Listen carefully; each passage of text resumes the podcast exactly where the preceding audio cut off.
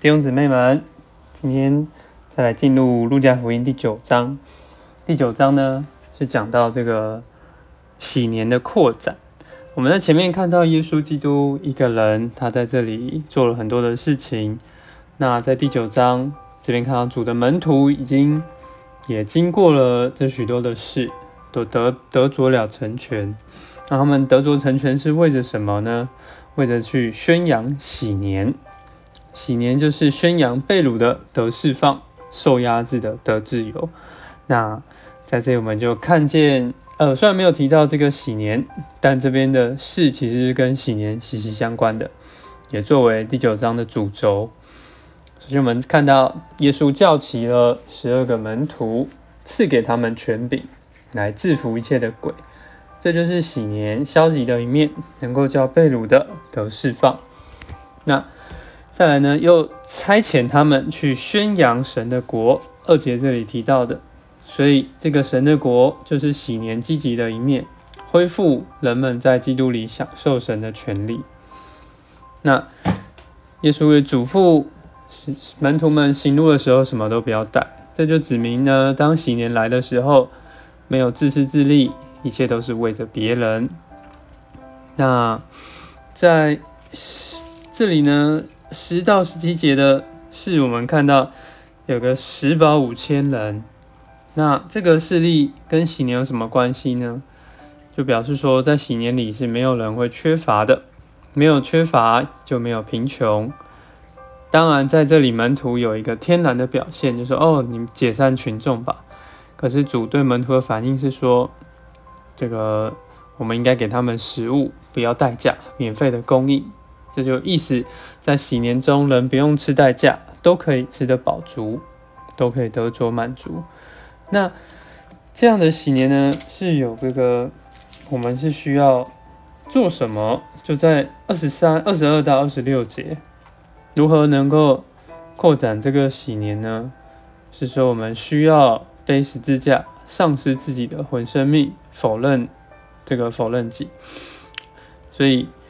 因为我们看到门徒们还是相当天然，所以要跟从主，就必须背起十字架，并否认己。因为二十四节主也说：“凡救自己魂生命的，必丧失魂生命；凡为我丧失魂生命的，必得救得着救了这个魂生命。”当我们在今世得着享受，在要来的国度里就会失去。那为着主的缘故呢，赔上自己，不顾自己，那就能够与主同得这个喜乐。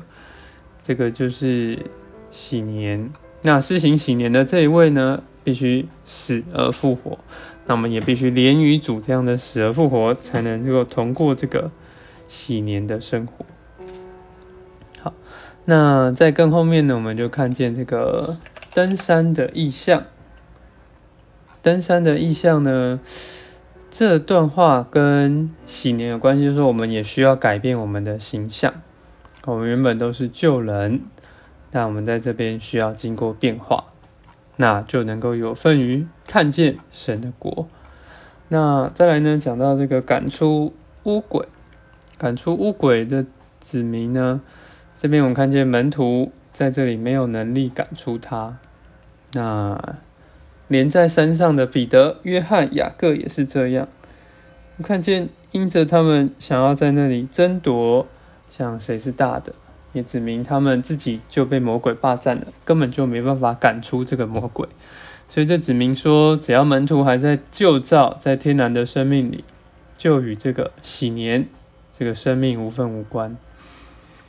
那在四十三节开始呢，主第二次揭示他的死，这边就显示了，呃，主要受死。那门徒也必须与他同死，才能够成就喜年。嘿，不过门徒在这里是起了争论，争论谁要为大。那耶稣就说：“哎，这个凡为我的名接待这小孩子的，就是接待我；接待这个，就是伟大的。”所以，我们看见这个喜年的钥匙是什么？就是需要与基督同时有份于喜年的享受。这边大概就是第九章的内容。